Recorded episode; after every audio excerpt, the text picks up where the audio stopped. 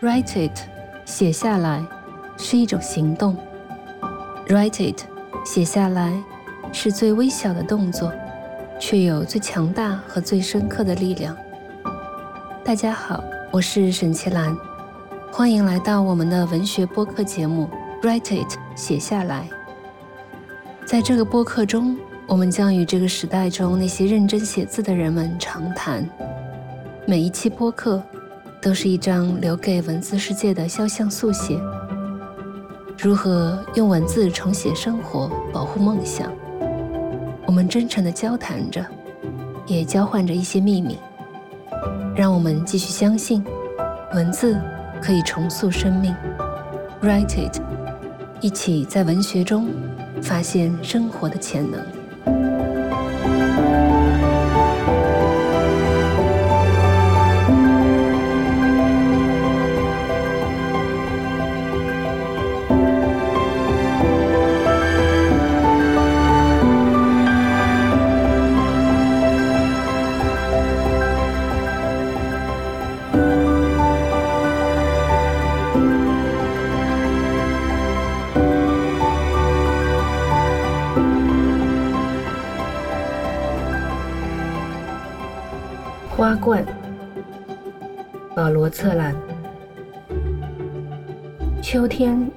手里是它的叶子。我们是朋友。我们敲开果壳，拨出时间，叫它奔跑。时间又赶快回到壳里。镜子里是星期天。梦里可以睡觉。嘴巴讲真话。我的目光落在我爱人的信上，我们对望，我们讲黑暗话，我们相爱如罂粟和记忆，我们睡觉如海螺壳里的酒，如月亮雪光里的大海。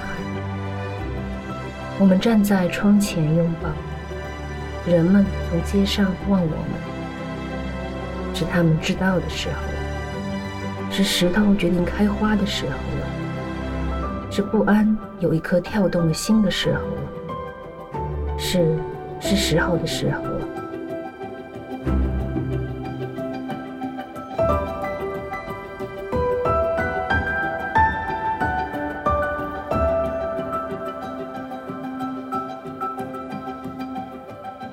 因为上次我们是详细讨论了诗歌和诗人。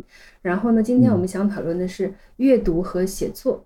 我感受到就是黄老师比较喜欢 freestyle，然后我们就比较自由的呃漫谈。就像您在《非必要阅读》这本书里面，我是觉得辛波斯卡他作为一个诗人，但他对很多事物有自己独特的看法和想法，然后很多这种角度也是很独特的。比如说，他说一本日历是唯一一本。活得不想比我们更长命的书，对，对，他就说的风趣，嗯，但是这样的，他看书呢，他读，但是他不评论那些高大上的书，嗯，他就喜欢一些比较大众化的，嗯，我想他也是消遣吧，嗯，然后因为要写个专栏，对不对？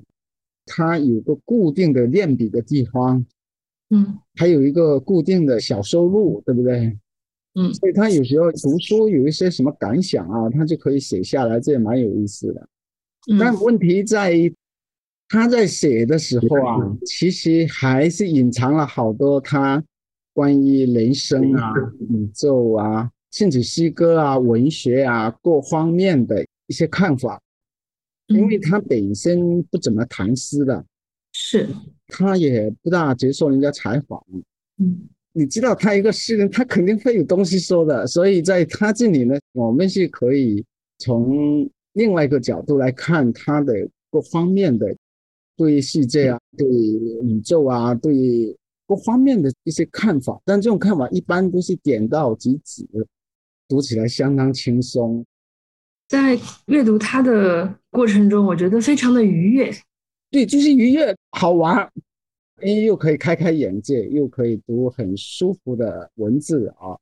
当然，我们是不能用什么布罗契机啊那种角度来要求他，他根本就不关心这方面的，他就关心那些比较琐碎的啊，实际上比较浅的方面。然后你不能用很高的要求来读他，那你就会很舒服，像闲聊一样，就闲谈。您说到了一个很重要的点，就是对他的标准不能是像对普罗茨基的标准，是吧？哦，那当然不行，不行。但是呢，因为我们欣赏东西是有很多层面的。嗯，当然，如果他有一本诗论集，我们也很欢迎。这个时候，我们会用布罗茨基那种标准来要求他了。对对 对对。呃，甚至比如说布罗茨基自己的书，我们都会跟他自己做比较。嗯，那么相反，像他，比如说我同时也能欣赏布罗奇基的小抑郁，然后我也能够欣赏金波西卡这种东西。但一般作家他们都知道自己的一个分寸在哪里吧？他也知道这就是专栏的东西啊。我以前也写过一本书，叫做《格拉斯的烟斗》，风格有点像，都是专栏文章，都五百字左右。他那个大概是八百字左右。嗯，但是我那是每天写，一周写了五篇的那个。我主要是取材英语报刊文章，经常就你可能看一两万字，然后写个五百字，然后把它的比较有趣的东西拿出来说。因为我去上去做编译，你从中摘取一些精华。他那个是要看整本书，那种感觉还是不一样的。那你要看一两万字，然后当中在。淬炼成五百字，其实也是个巨大的工作量啊。因为那个时候需要点钱，所以要写专栏。后来就再也不改了，不敢写了。对，因为写专栏对人的精神压力也大。对，写专栏对写作不是好事，但是写专栏是对普遍比较广义上的文化人呢来写写专栏呢，就是没问题的。但是私人凑这个热闹呢，就有点浪费。除非。像比如说你要负债要还钱，可以这样做一下。我理解您说的这个，因为诗人因为他每句话都是需要仔细推敲的，所以如果专栏写的多的话，有点像要泄气，这里要泄一口气，那里要泄一口气这种感觉。然后最后要炼丹的时候，他反而是没有那个精神力去凝结出来，因为在专栏中人就会有一种说话的套路了。对。因为专栏是对谁说的，你知道吗？专栏是对大众说的，诗呢是对自己说的，这 这不一样。那你你太多的在这种公众场合，或者说大的媒体啊，做这种东西啊，而且你还会受欢迎，这就更 更对这个诗人不好了。是，黄老师看不看喜剧？看不看脱口秀？我不看娱乐的东西。啊。我没时间，我没时间。但是我，呃，说实话，呃，这些也是就有点像圣波西感读书哈，这些东西也会很迷人的。对，因为我以前对这些乱七八糟的东西都有读的，八九十年代地摊文学我都会看的。有 地摊文学。对呀，因为我看了很多 严肃的东西啊，严肃的文学都可以。我我记得我当时在泉州，我可以一边读什么《唐璜》，对不对？那个穆旦义的、拜伦的那上下册啊，那是好大的一部诗集啊。一边我就是看什么那些知识性的杂志啊，什么还有各种那些，反正就是地摊文学。而且你别小看，有时候有些很好的写手，他们可以写得很好的，把那个文字啊写的。看了确实会就在这种文字里面享受的这种，我觉得以前有些报纸的副刊也很好看，对。对，很多写手，那我把他们是说成写手，真的是能够写的很出彩、很那个的文字，然后你你也不能说他们什么价值很大，但是他们作为一种形式在这个报刊上，那真的是很好哎，嗯，比如说你。相对于新闻报道，或者相对于很多别的其他无聊的东西啊，看还是那种有点像文字的大排档，你知道吗？这个词好，文字大大排档，好热闹，各种东西都有，你知道吗？又便宜啊，那个然后又轻松，你在那个，然后文字麻辣烫，而且写作的人本身也会表现出很多他们的个性啊，也很有意思的。对，我是觉得有所谓叫做牙跟鼠啊，能够同时欣赏还是很舒服的。嗯，我上次有没有提到过奥登？就是说，他那当然是一个很严肃的诗人，但他有一个哎，这个也影响我。他很喜欢一种叫做轻松诗的，叫 live word。嗯，那种诗呢，我们可以说叫无厘头的那种诗，你知道？有一个叫做 e a n Lee，那个叫里尔的写的这种诗，这个诗人就变成他最喜欢的诗人。还有那个拉金也是这样，菲利普拉金 （Philip Larkin），他这方面还是受奥登的影响。嗯，就是要去喜欢一些大众或。大家觉得是相对俗的东西，但其实那些也不是大众化的，只是他们写的比较表面的那种啊。但是呢，就是说你呢，真的就是一笑就行了啊。我记得是谁说过一句话，“卡尔维勒嘛”，嗯，他说 深度都在表面上，深度都在表面上，呃。呃，这也跟一些诗人的他们的观点有关系。比如说奥登跟拉金，他们喜欢比较通俗的东西哦，跟他们反对一些叫做建制派的那种比较学院派、比较主流的那种。哎，因为你一个传统下来哦，他会养成过分的这种中产阶级化。我我这样说吧，中产阶级守规矩啊，讲品味啊。然后呢，呃，到一定程度，它就变成一种有一点是等级森严啊，或者人人都想我们所说的这个有一句话能说吗？就叫装逼，对不对？对。那么这样的话，他慢慢会僵化哦。实际上，很多人是才华并不高，嗯，但是他们可以根据现在比较流行的严肃的东西啊。然后他们会通过模仿啊啊这种情况很多，问题是他们自己写的东西呢，又不是真的是基于生命的哦，这样子很容易就是有一种表面的啊。那我们可以反过来说，他们的浅薄都在他们的深度上，嗯，因为他们觉得这是在做很深度，但是都很浅薄，是。那么这样的话呢，就变得有些诗人。偷偷的看，比如说看色情小说或者侦探小说，但是呢，谈的就是高大上，自己不敢人家说我是你在看什么，会变成这种情况，你知道吗？嗯，对。那么像拉金啊，或者像奥登啊，他们是真心喜欢，然后他们就说出来。这里有个差别，就是说，如果你真心喜欢了哦，或者说真心不喜欢，嗯，这都没问题。是我们现在说的是。你明明也喜欢这个，那你总要装成你喜欢那个。然后呢，你明明没有这种才能，你就是要装这个对自己的损害，骗自己又骗别人。呃，这种情况好多，在哪里都一样。呃，这种东西应该叫做虚荣吧，但是主要跟才气有关系，即信心。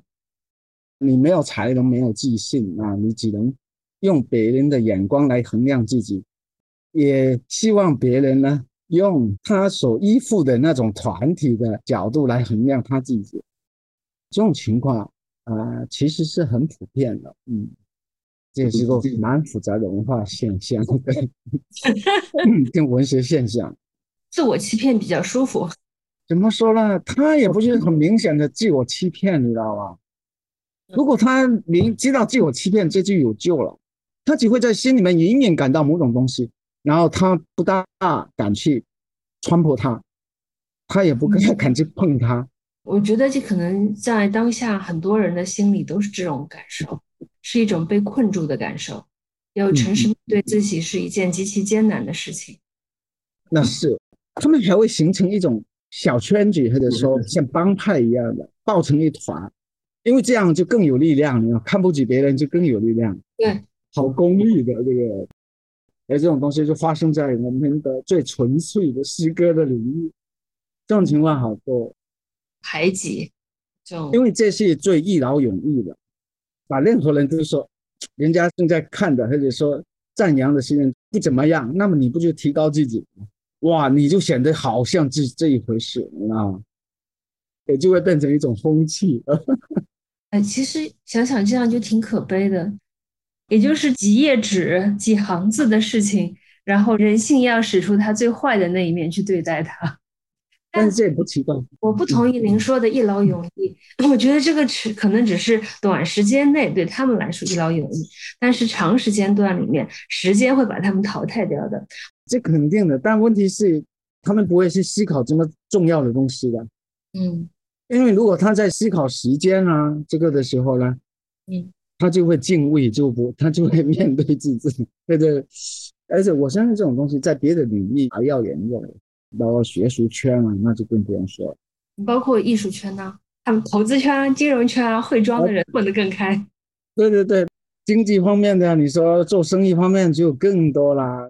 哎，因为我也做新闻嘛，我我就能够看到，只要一个公司开始在兼并别人呐，在。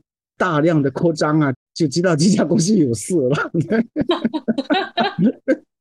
然后这家公司准备上市了，很多也差不多快出事了，经常是这样，差不多快出事。尤其是他们越做，好像越宣传越那个的时候，就感到他们很快就要完蛋了，对对，这牛皮越吹越大，最后肯定快要破了。对对。那我们就回到就是您的阅读和写作历史上面。我们感兴趣的是一个人如何形成他的精神世界。嗯嗯嗯，因为外在的我们肯定改变不了，那些歪风邪气总是时时大家都存在。但是一个人怎么样把自己的内核构造出来？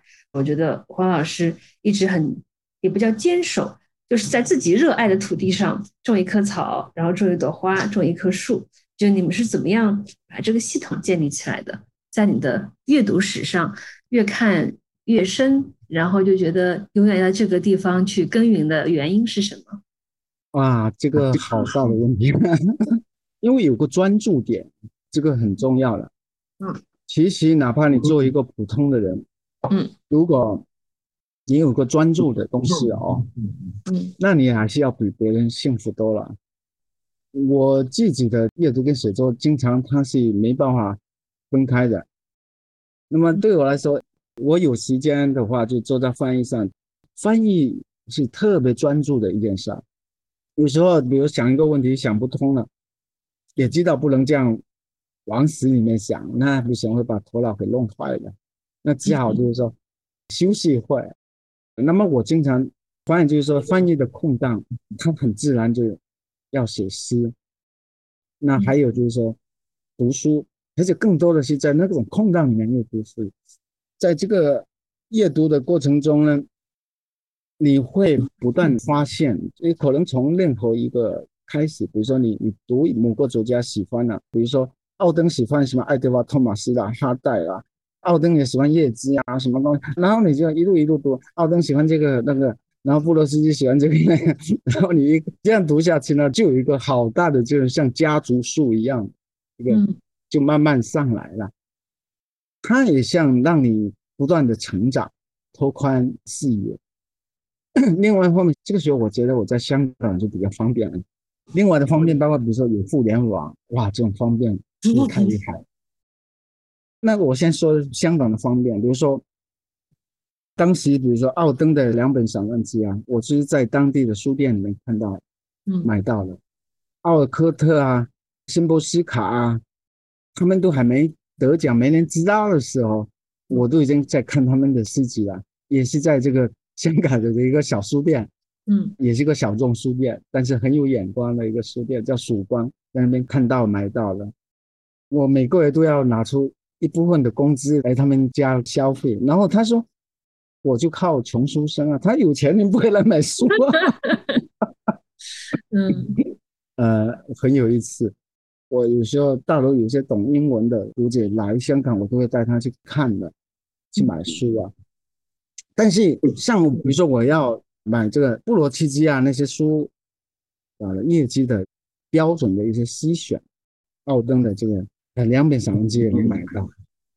问题是好多其他的作家，那是连这个小众书店都没有的，大的书店就更没有了。嗯。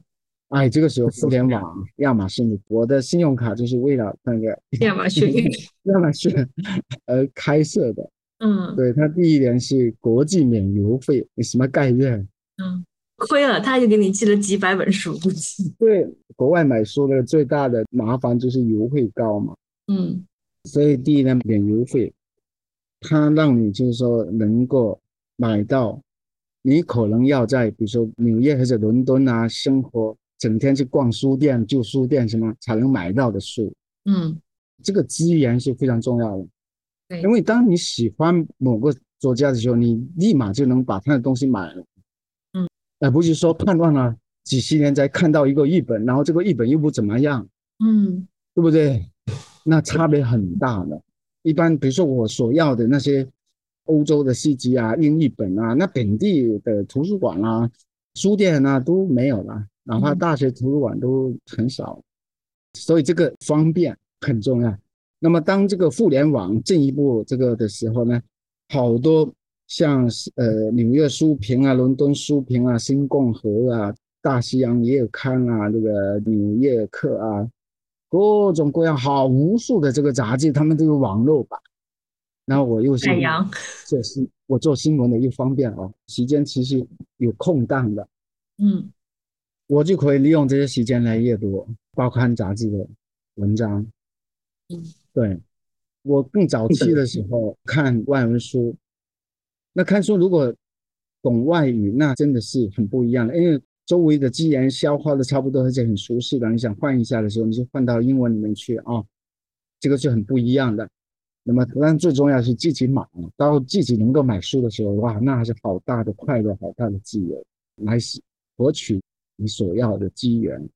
嗯，那这会改变一个人的整个知识结构啊，甚至个思维结构都会改变的，因为这个世界好大，你知道吗？最初我是看新闻学的。嗯啊，中国的新闻学基本上就在我大学之前，嗯啊，就是从胡适，然后鲁迅那些，对对对对对对，咱们一起看下来，对那些，所以他们那些人我都很熟悉的，呃，什么文艺多啊，那个何其芳啊，那个李广田、穆丹、冯至、穆丹，看完这个，还有就是说英语，然后就欧洲的，然后又通过英语又还有啊什么萨迦。史诗啊，那些，然后各方面，反正还有其他国家的啊，其他比较没那么主流的语语种的，他们也会有一些，都也会买。啊，那当然还有这个，呃，还有个古典的啊，从荷马一下来，对，呃，这个之外呢，然后又我们呃中国的古典的啊，对呀，然后现代文学我都比较熟，那还有古典的，古典的。也因为那个从主席年代一直有持续在看啊，这个，然后这个是文学的，还有哲学的那那些东西，对，所以就实际上可以看的东西好多好多，实际上看不完的。嗯，然后这样人就也不累，但是我说的这个经历，我们经历真的太那个了，因为作家跟作家比会比死人的。巴尔扎克写了多少书啊？你看看，嗯，太多了，要几十部哦。好了，你说做翻译的啊，嗯，还有很多人说我翻译的很多，实际上我翻译的不多了。你看啊，那个傅雷的全集是多少？大概二十卷，我有他的一个全集，好像是二十卷还是二十二？嗯，那么英国有个那是厉害了，太厉害了，这个人叫 Constance Garnett，他翻译了整个十九世纪的俄国小说，整个。整个整个是什么概念？俄国小说啊，十九世纪什么契科夫、托尔斯泰、屠杰涅夫，嗯，它的总量是应该是八十部左右。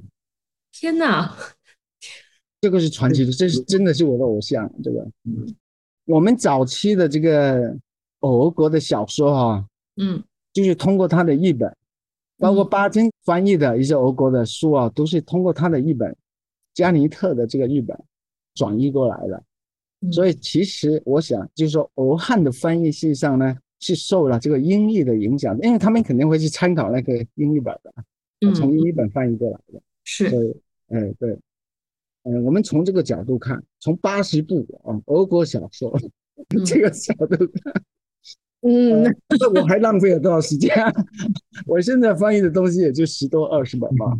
嗯，我都已经六十岁了，我浪费了多少时间啊？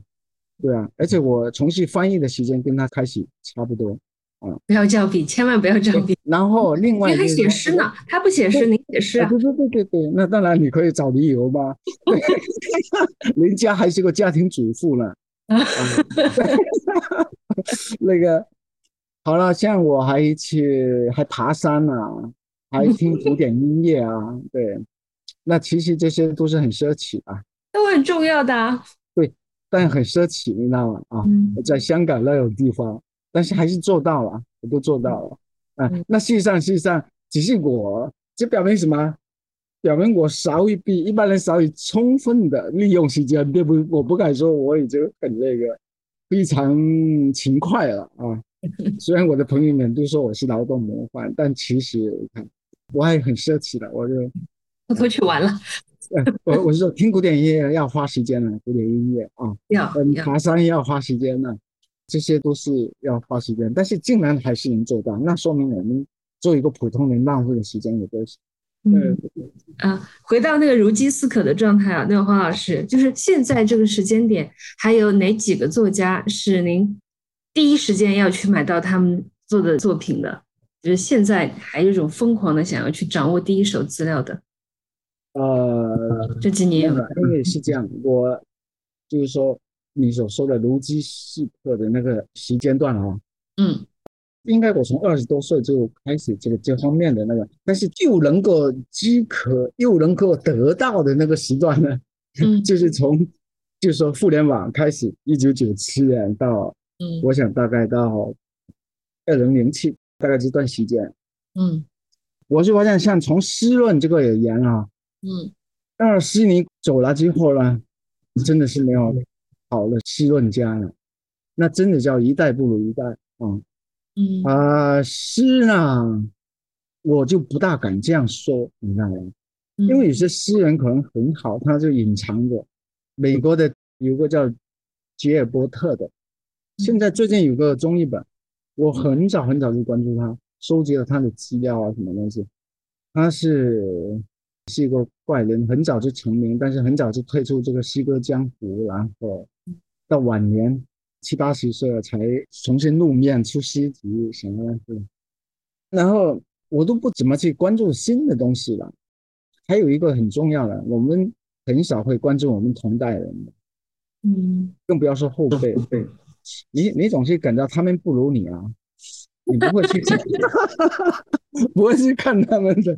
真的，我们都有点的小崇拜，你知道吗？啊，对不对啊？对，要要小小的仰望了一点那个角度，哎，对对对，得有这种东西。当然有可能我无知啊，什么东西啊，反正我不大在乎这个。嗯，我发现就是像您做到了世人的这种诚实，但别人看来是一种傲慢。啊呃，是是，哎，这个傲慢不大好，但是 但是确实是这样的啊。我是觉得诗人是没有同代人的，他也不应该有同代人。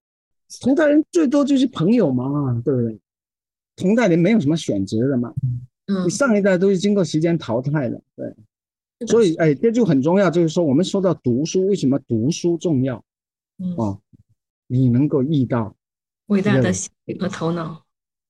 对呀，尤其是读经典的话，那经常是几百年才有一个经典作家呀。嗯，你在跟一个经典作家几百年一遇的人说话，听他说话呀，天哪，这是什么一种状态？好了，问题是，你怎么把时间浪费给你周围的人？无论你周围的人多么牛，就是当今最好最厉害的人，他在这种几百年里面的这个角度来看，他也不算个什么。所以更不要说你根本就没机会见到这样的人。所以你为什么不读书呢？对不对？竟然有这种机会去见这么一个几百年一遇的一个人，嗯，对不对？哎，你怎么能够不珍惜？然后你那么那么庸庸碌碌在那边哇，整天不知道在干啥，对不对？对，所以读书重要。嗯，回到最初您说的，它的深度在它的浅薄上，还是它的浅薄在它的深度上？对，呃，我们一直说到这个读书的必要，就是因为实在是因为我们，呃，我们时代这个作为，如果是一个能读书又喜欢读书的人，我们实在太幸运了。嗯，然后竟然你就不去利用你这个幸运。那一个放弃自己的信念的人，那他肯定是个不幸的人嘛，对不对？无法辩驳，这很简单了。我们说浅跟深，不就这个意思吧？啊，是，又想到那个瓦尔德说的，说只有肤浅的人才不以貌取人，只要有想的一定以貌取人。这句话有意思。我想说的是。每个人都有他的环境，他的条件会制约他的这个眼界，嗯，那么有时候值得同情，值得可怜。但是任何一个人，只要他能够不顾他的环境跟他的条件，来确定自己的人格、人品的质量，嗯，这种人无论他在什么层次上，他都是了不起的。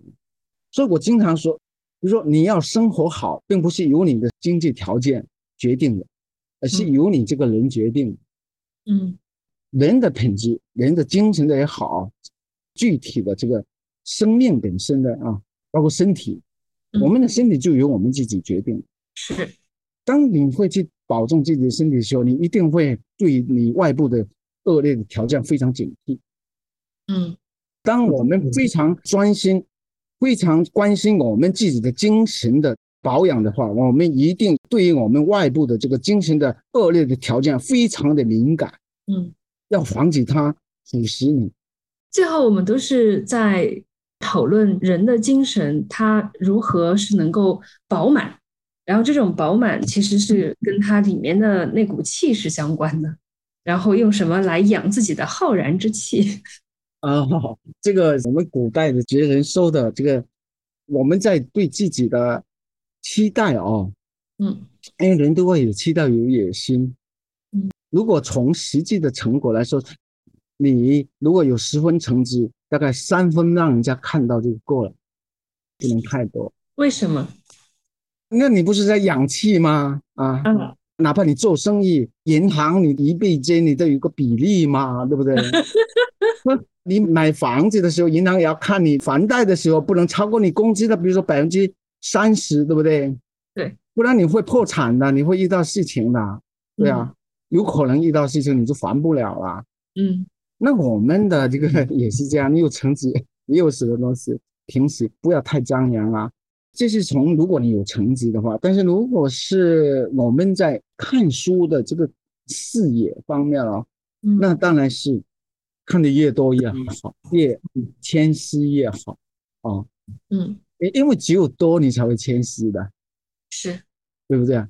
像我做翻译，哎呀，我是越做越胆战心惊，因为你做的多，你犯的错误就多，你就知道，你越有经验，你就越发可以教对的东西就多，你知道吧？嗯，翻译的一本往往是一直都不知道自己错在哪里呢。是，所以这就是说，你要不断学啊。嗯。就说你学一门外语，就像如果我们一般读者如果不是比较精通外文的话，你可以比喻成我们的古汉语啊，对，嗯，那是很难的，嗯，比如说你要真正的弄通现在的经典，我们的经典，嗯，现在都还存在好多看不懂的地方，而且你可以重新解释的地方，因为很多人就解释错了，可能就像译者译错的地方，哪怕最好的译者也有出错的地方。对，包括我看木旦，我刚好有一首诗，我看他他有错啊，对啊，这不奇怪。但他美呀，一样的，那我也会有错。但问题在有个比率，你知道吗？犯错误率有多高的问题。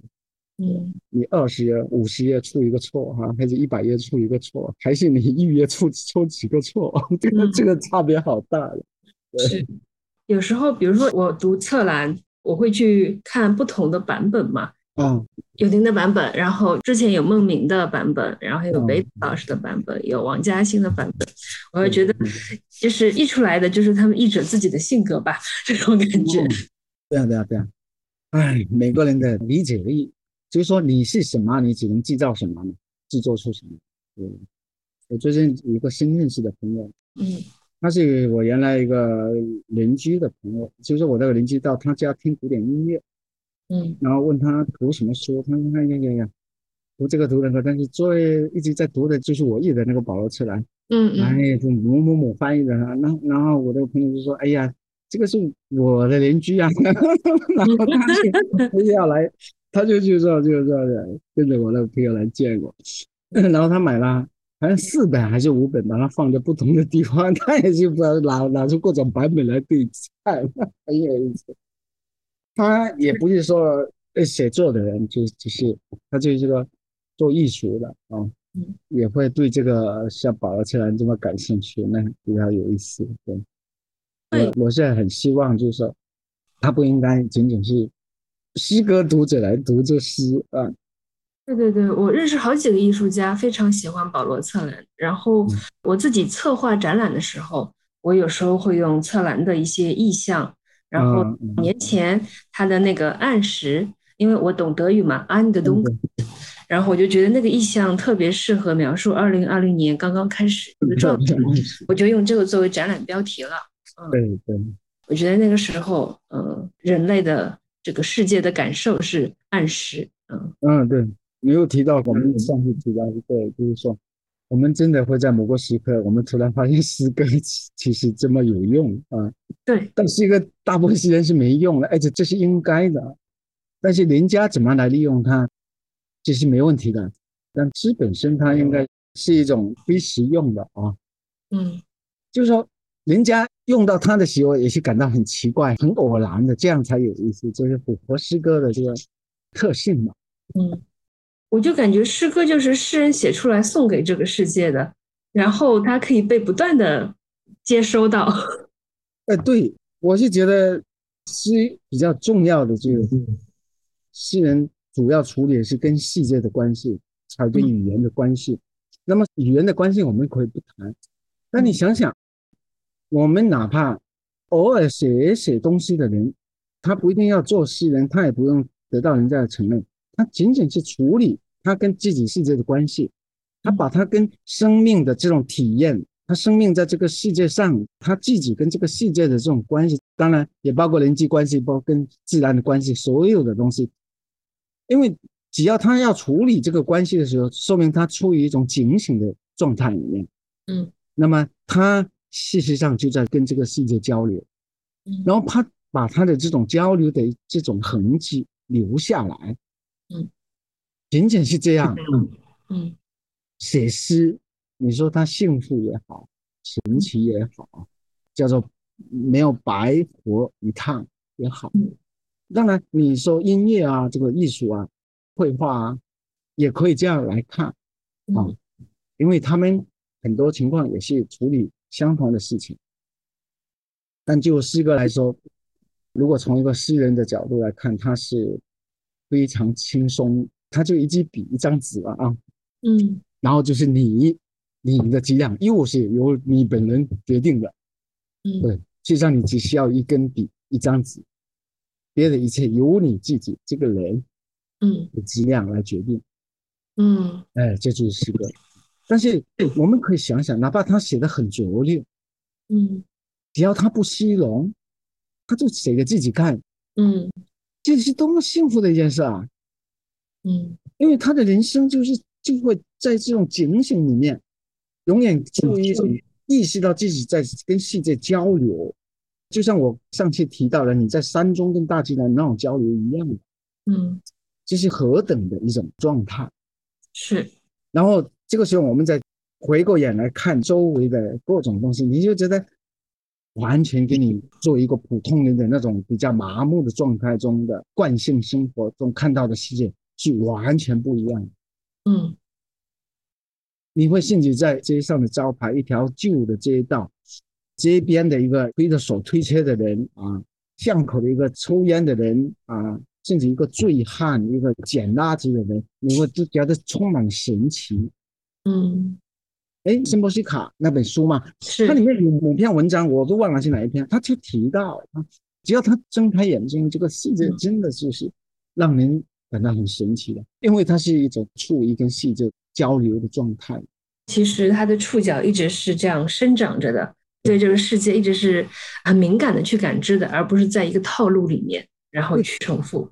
对对对，这有点像宗教上，比如说让你清除这个你的观念意识啊。嗯，我们头脑全是乱七八糟的观念，我们的烦恼、我们的痛苦，大部分就是从这个观念里面来的，你知道。嗯，当你把这些清除掉下去啊，你去面对一个世界，你就有的时候你把自己空了啊，那就不一样了。嗯，所以我们大部分时间给自己弄了太多那个乱七八糟，根本对自己身体没有什么任何好处的东西。嗯，看了好多很奇怪的东西，然后就就进那了，没有经过任何过滤，然后就在各种关系里面，就是一种很简单的、很机械的这种反应。嗯。无论现在的手机、微博，或者是电台、电视，任何你接触的东西，会给你提供一种解析，然后你就觉得就是这样的。嗯，哎，是被垃圾信息饲养的状态。是，呃，所以就是反过来说，你说的阅读，我是觉得应该往稍微经典方面去走，对，嗯，而且我觉得应该多样化。嗯。为什么不用强调当当代呢？因为当代自然会吸引你，包括那些八卦什么，刚才我说的地摊文学我都接触了，因为这些随处都有，嗯，你不用特别留意。就像我说，我不用特别关心当代的诗人同行，我到处能碰到他们，所以我不会去关心。当代的东西，无孔不入，你要去筛选都还来不及，因为你都被他们包围了。嗯，所以我们要强调一点，就是要打开一下。经典的、古典的、中外的啊，这个门，然后起码就是说书架上要都放一些这样的书，嗯，因为有一天你可能人都突然间就遇到一个精神危机、感情危机，什么东西的，嗯，就像我们遇到社会危机的时候，我们失语了，嗯，这个时候有可能你书架上默默无言的被摆了十多二十年一本经典的书。就能够给你开窍，嗯嗯，这是第一。第二就是我们还不断成长嘛。你就像听音乐啊，你十多岁也听流行音乐，这二十多岁听流行音乐，三十多岁也听流行音乐，你都七十岁了，你还听流行音乐，我这个这个这个好羞耻啊！不 可以这样的，对不对？还是有人这样的啊，但是我们说。应该有所改变吧？对嗯，是。呃，如果我们说你是一个读书的人，你是一个喜欢艺术，你起码你到三四十岁、四五十岁，你应该换换啊，尝试一下听古典，因为还是不一样的。它需要耐性来充分的欣赏。那么书也是这样啊，你总不能就是说，哎呀，全部是当代，但是到你五十岁的时候，你已经不是在当代了，那是年轻人的当代了，你还在读那一些东西，对不对啊？嗯，所以必须有个时间时空的哦，那个这样想想好有道理啊！现在人家都往火星那个那个方向发展了，你还你你还在井蛙那个不行啊，这个这个。嗯，哎，那问问看，就是黄老师现在的一个生活状态是什么样子的？我现在，哎，我最大的转变就是说我搬过来深圳。这些我完全想不到的，对不对？嗯，我原来想的就是我，我干到退休，我就可以专业做翻译，我就不不要退休了。那这样我就还提前了十年，呃，这样搬过来。然后你看，我原来在香港的时候，我毕竟有份正职，我要工作，然后我才用业余时间来做这个文学翻译。嗯，哇，这个是确实。会比较紧张，当然我不是说过，事实上我们浪费的时间好多啊，你知道吧？我都还能做那么多啊，有一份正职的工作，对不对？那实际上表示，事实上背后可能还有很多时间被浪费了啊。当然我不是说 我还去爬山，我还听古典音乐，对不对？嗯。现在我就相对来说，我就有更大的空间，包括这里住的空间也大，对不对？香港相对来说那个住了啊，就比较挤。那么它周围的房子空间都比较大，那这些呢？然后我时间又比较充裕，嗯，那这样就给我感到比较轻松啊，各方面。我记得我妈妈就，她以前给我看过命，我五十岁之后生活就比较畅顺，比较舒畅之类的。嗯，我感到这不像是她给我相命的，是像她我母亲给我的祝福啊。感觉之前太苦了。所以我现在就是说有精神的宽松这种感觉啊，嗯，那应该是以前没有，嗯。所以在精神角度的话，现在您是在一种 prime 的阶段。无论怎么样，时间还是很充裕，可以。哎，相对来说，现在比如说要承担一本书，要一本诗集，相对来说就比较容易。啊，而且可以稍微有计划的，比如说一年译一本书、两本书，啊，空间、时间都宽松，然后创作量还有翻译量都会比较多啊。嗯，当然创作它有时候就没办法量化。我我已经一年多两年没写诗了，我也不在乎。但是我就没想过我今年可以成为一个专业的作家。还是说翻译家，这个完全想不到，我觉得这有点意思。已经是非常非常非常厉害的。我我我我这边专业在干这件事啊，以前一直是业余的。因为你把这种职辞掉了，所以你就只能专职了。对，对我我呃我，而且我也只能这样，我还得赚点生活费啊什么东西。对啊，但是这边我基本上就。按照我原来的那个，就很严格的挑选我要做的东西，也不随便接那个。现在我更多的是主动从，嗯，先译了，再联系出版社这样。尤其是有些公版的那种，你像奥登啊、叶芝啊，他们实际上是对我影响属于属于最大的作家，我一直都没译他们。那么现在我是觉得我的技术啊、我的经验啊、我的成熟度啊。就足够的能力来驾驭他们，所以会是个选本呢，还是都会先一个选本？对，对，因为我有我的眼光啊。这个像奥登，我觉得我也是要选精选。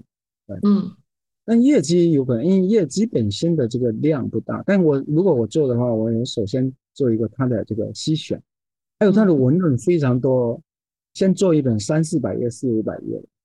还可以做两三本，没问题。什么时候可以看到会印出来？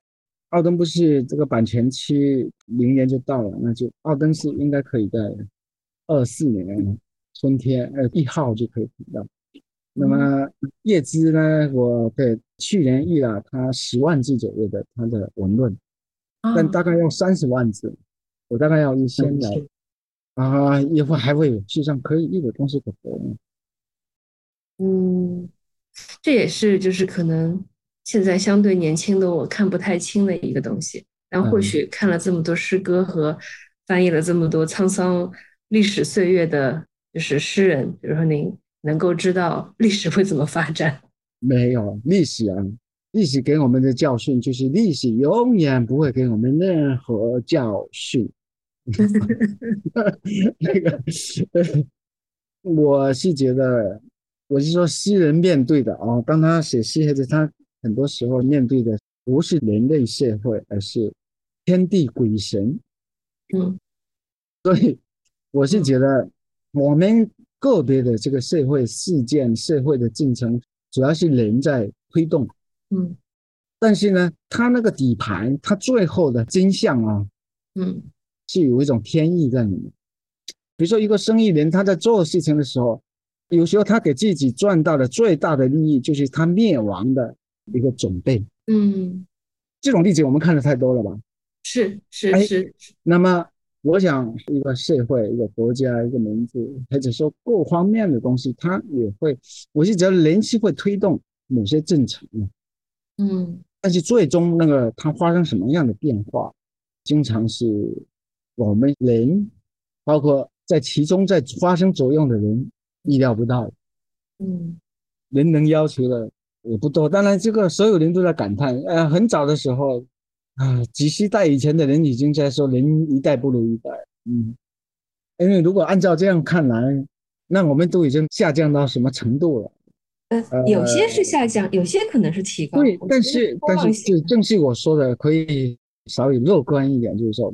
因为所有时代都是同样发生的事。当那个人在埋怨他那个时代一代不如一代的时候，他就成为他们那个时代唯一的剩下的人，可以让后代知道，各时代一定会有他相应的人啊。有些传统、有些精神是要传承的，一定会找到他的这个存在的人。用，我觉得不用太担心。嗯，刚刚您有说的一句话，我觉得特别启发我。就是你是什么，你就只能制造什么。就是说，最后只要专心把自己的这个事情做好了，那可能就是留下来的这个人。因为这是最简单的。嗯，但是就是说，当然背后不容易哦。嗯。但是他可以把一辈子的一件事情极度的简单化。嗯。它可以是比较有效的来修剪自己。哎，这个词。真的，我们人应该是修剪，而不是扩大。因为我们越扩大，我们越被那些坏的东西影响。我们之所以要强调看外面的、课外的东西，看主流以外的东西，嗯，因为书能够给我们这样的机会。嗯，我们作为一个人，可能这样机会不一定那么多。如果你精神上不首先解脱，你这个肉体上就更不可能。因为这个肉体除了你说社会制度的限制之外，还有这个肉体这个历史性，它在阻挠你。嗯，我们今天感谢所谓叫做文明的东西啊。嗯，不然真的，如果你说每天就一个模式，那这样的话就像商品一样可以大量制造，这确实是有问题的。人有意识的地方，他有一种本能的东西，他是人本身的本质是决定他。是不可以被彻底的物化。嗯，我们对于语言这种敏感，它能够调动你五官、你的身体里面哦，嗯，原来没苏醒的东西、情绪的东西，把你唤醒了。嗯，而且这种东西，它肯定是对于整个社会也好，对于周围的人也，真的叫做有百利也无一害的。尤其是文学艺术。一个作家就是面对一个他自己的人跟他这个人跟世界的关系，嗯，他们身上有某种善的东西，但这种善的东西不是用来对抗恶的，他完全是没有这种力量的，嗯，但是他会来收拾恶造成的后果，嗯，一点一点点就把它收拾完了，让这个社会进入某种正常，啊，那么文学也好，音乐也好。他们可能起到的这种作用，它也是我们所说的维护这个文明啊。你说我们的文明是怎么样？我们的一块，它不是一下子弄出来。对，您您刚才说的这个让我想到一个意象，就是在一九四五年二战结束之后，在德累斯顿，其实街上都是一些女性妇女们，然后它有一个专门的德语词叫 “Tomb of Frau”。就是废墟中的女性，她就是一块一块的砖捡起来，给它编上号，然后把这个城市一点点修复。你别看蚂蚁搬家都已经不得了，何况人呢？嗯，但是就是说，有时候你面对一个烂摊子啊，嗯，他需要的是这种默默的、有耐性的人来收拾的。嗯，假大空的那个高大上的那种理想主义，他做不了事情的。嗯，所以我就觉得。我们人有些年轻的时候太容易被那种理想鼓动，看上去很那个的那种很光明正大啊，非常正确的，那不叫不仅是政治正确，还是思想正确、生命正确。哇，那个，但是你想想，背后全部都是说你可以不付出任何一分代价，你不付出你一点点的东西，嗯，你只是在帮助推动这种东西。帮助宣传，但你自己呢？你没有一点点的宽容，你没有一点点的慷慨，你没有一点点的仁慈，啊，好了，最终呢，连你自己成为这个正诚的一个牺牲品，啊，这种情况我们也看的太多。呃，但比如说，就像里尔克他给年轻人写了那么多信，那您现在，因为今天我们主要探讨的就是怎么读书，然后怎么写作这样子一个话题，您对这个年轻人是不是也有一些，呃，不要去做什么什么事情的那个建议？我们当然去劝他要读书了，有没有什么不要去做的建议？呃，我觉得这个不要不重要啊，当你有什么自己。喜欢做的，而且你愿意做，一定要永远坚持下去。就无论发生什么事，无论你在何种情况下，嗯，不坚持，我认为这是最重要。我我如果我说我自己的经验的话，我觉得我比较幸运的是，我一直能够坚持自己喜欢的事情。但问题是。我所坚持的自己喜欢的事情，有可能在某些阶段啊，嗯，百分之九十五都被生活的需要啊，或者别的事情，怎么说被撕裂、被分开了，就剩下百分之五，嗯，哪怕你百分之一，你都要坚持下来，不能放弃，嗯，像我学英语。因为我原来一个英语也不会，从初中读到高中，然后我二十岁，呃，重新学英语，业余的，白天工厂工作，然后晚上去夜校去学，那是从此开始我就没有一天放弃过读英语，嗯，那么到了我大学毕业，实际上我有两年时间还回到工厂，因为那个时候我大学还没毕业，我已经结婚了，然后我太太就怀孩子了。后来孩子生下来，我有刚好毕业或这两年，因为我原来是工厂的，所以我又去工厂打了几个月工，然后再回去老家陪老婆孩子，然后而且读书，那个时候读书。但是我在工厂的时候呢，就读书来说，我也是没有放弃过。我是在地铁上，我那个时候地铁上读的诗，现代诗读的好多啊。什么艾勒特啊，什么四重奏啊，方言这都是在那个地铁上读的，嗯，去工厂来回的这个地铁上，我晚上回来已经可能十点多了，洗一下澡就要睡觉，累了。我唯一读英文的时间只剩下中午一个小时，我用半个小时来吃饭，然后我用十五分钟午休，剩下那个十五分钟我就看英文。就这样坚持下来不中断，嗯，那么写诗也好，做翻译也好，那也是没有中断。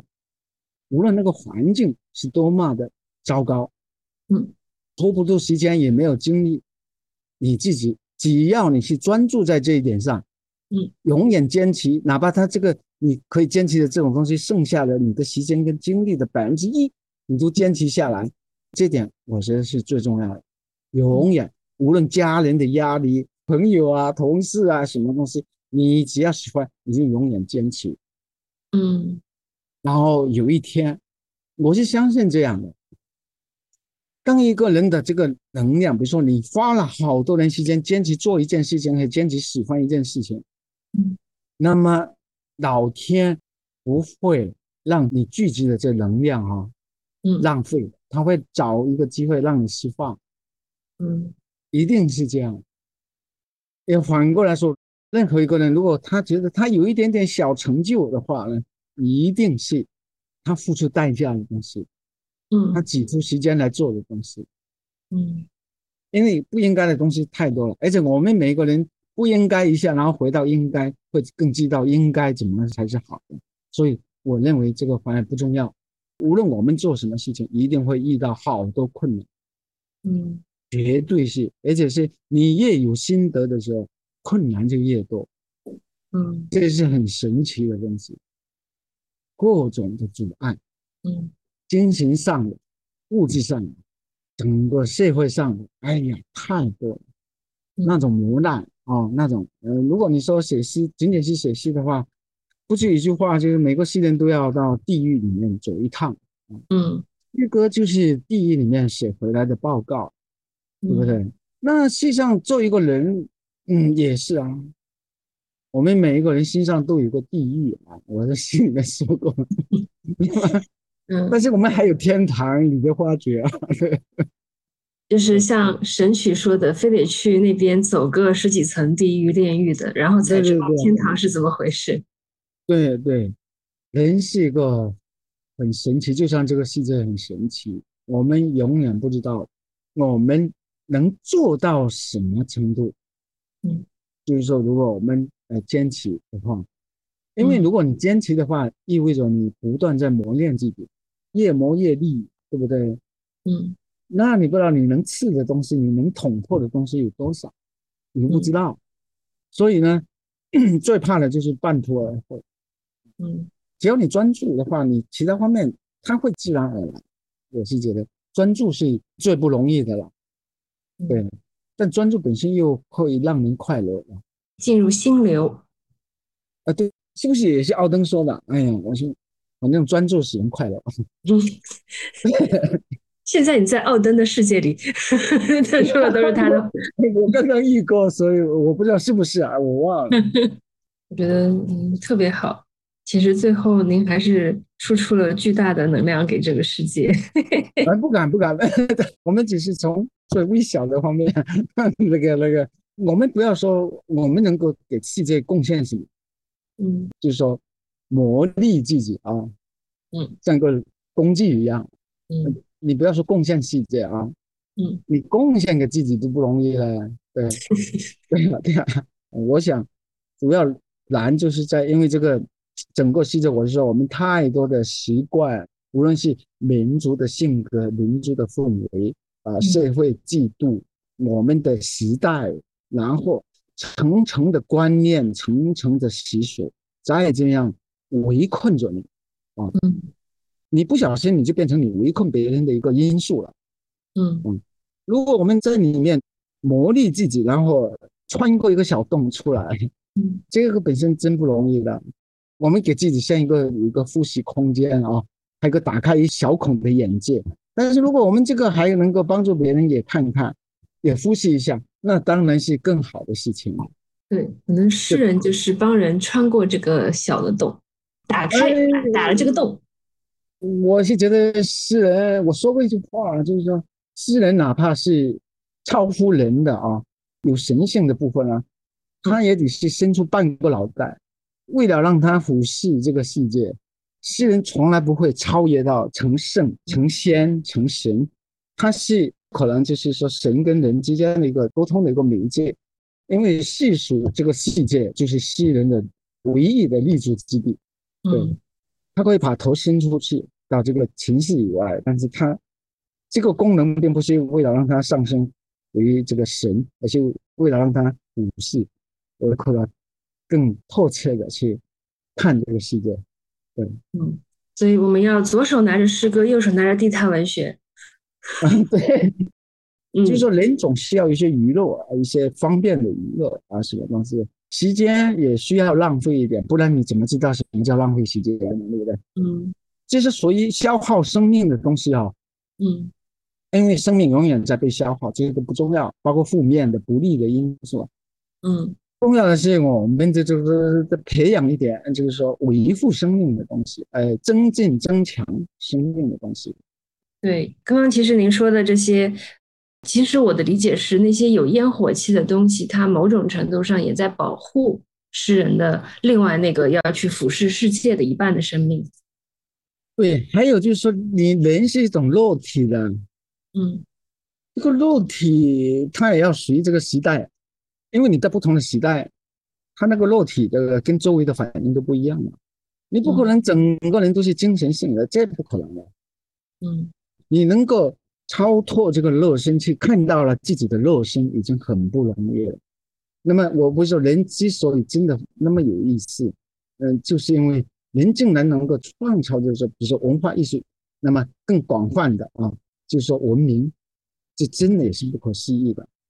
这不是任何人或者任何团体可以去做的事情，嗯，它是一个自发的出来的，它不是某种理想或者口号或者什么东西，它是自发的，嗯，也就是它每一种东西在这个整个文明的这个整个结构里面呢，一点点的东西都是由一个人去专注一点点东西，然后这种非常单独的东西，它最终变成一个整体。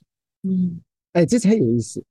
所以说，你觉得这很神奇啊？这不是人的神奇，而是作为人的神奇，也是作为人的幸运。当我们面对我们生活上习惯的东西的时候呢，第一，它能够让我们看到最简单的事情中的一种很神奇一种美；同样，我们能够看到我们最美的东西最背后的非常丑恶的东西。嗯，因为我们会看到我们。自以为是那一部分，就时时看到这个事物它浮动着，上面有一个表面，下面有一个，嗯，我们回到最初说的它的深刻里面，呃，对，表面里面有深刻，深刻里面有肤浅，对，对，我们就呼应了一下开头，嗯，对对，我们大部分时间都在一种观念、一种惯性里面。啊，那么我们如何去？你不一定是打破，你说你消极一点，包括我说的修剪一下，你就能够有可能修剪出一些刺，就把它突破了，也有可能。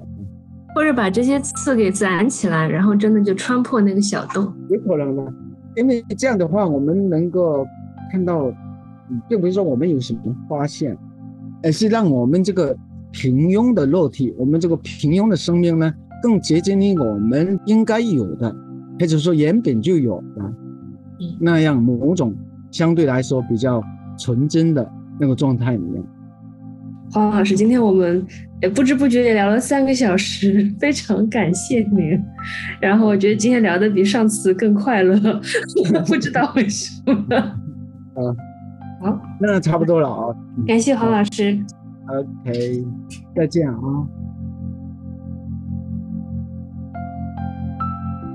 Corona. Aus der Hand presste der Herbst mir sein Blatt. Wir sind Freunde. Wir schälen die Zeit aus den Nüssen und leeren sie gehen. Die Zeit kehrt zurück in die Schale. Im Spiegel ist Sonntag. Im Traum wird geschlafen. Der Mond redet wahr. Mein Auge steigt hinab zum Geschlecht der Geliebten. Wir sehen uns an, wir sagen uns Dunkles. Wir lieben einander im Mond und Gedächtnis. Wir schlafen wie Wein in der Muschel, wie das Meer im Blutstrahl des Mondes. Wir stehen umschlungen im Fenster. Wir sehen uns zur Form der Straße. Es ist Zeit, dass man weiß. Es ist Zeit, dass der Stein sich zu glühen bequemt. Dass der Unrast ein Herz schlägt. Es ist Zeit, dass es Zeit wird. Es ist Zeit.